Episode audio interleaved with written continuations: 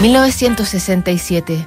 Era julio en Nueva York cuando unos niños aún, llamados Patty Smith y Robert Mapplethorpe, se conocen y sellan una amistad profunda que intentan convertir en romance y luego sabrían que no. Pasan hambre, frío, pero son felices en Greenwich Village. Viven en el Chelsea, conocen a Ginsberg, a Warhol. La poeta y cantante recuerda, fue el verano en que murió Coltrane.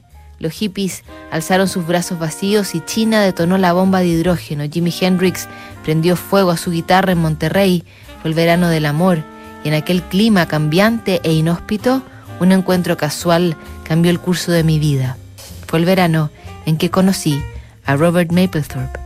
Él alentaría, la apoyaría, le tomaría la foto histórica de la portada de su disco Horses. No se separarían hasta que murió el fotógrafo de Sida en 1989.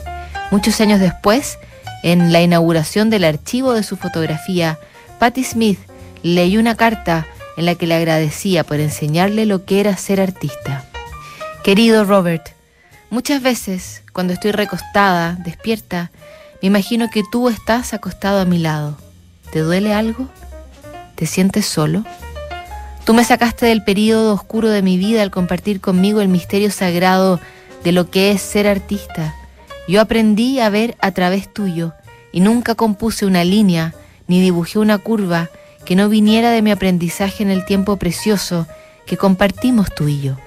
Tu trabajo, que brota de una fuente inagotable, está delineado por la canción desnuda de tu juventud. Tú hablabas entonces de crear tomado de la mano de Dios. Recuerda, para todo, siempre te ha sostenido esa mano. Tómala firme, Robert, no la sueltes jamás. La otra tarde, cuando te dormiste en mi hombro, yo también me dejé llevar. Pero antes de caer rendida empecé a mirar alrededor, todas tus cosas, tu trabajo, y comencé a repasar años de trabajo en mi mente y me di cuenta de que de todo tu trabajo sigue siendo tú, tu trabajo más hermoso, el más hermoso trabajo de todos. Patty. El trabajo, la influencia y la amistad de Patty Smith y Mapplethorpe definirían su vida en muchos sentidos y la cantautora decidió saldar una deuda con su historia en 2010 y publicó Éramos unos niños, donde cuenta su vida junto a Robert. Mañana, la última carta del mes de noviembre en Notable.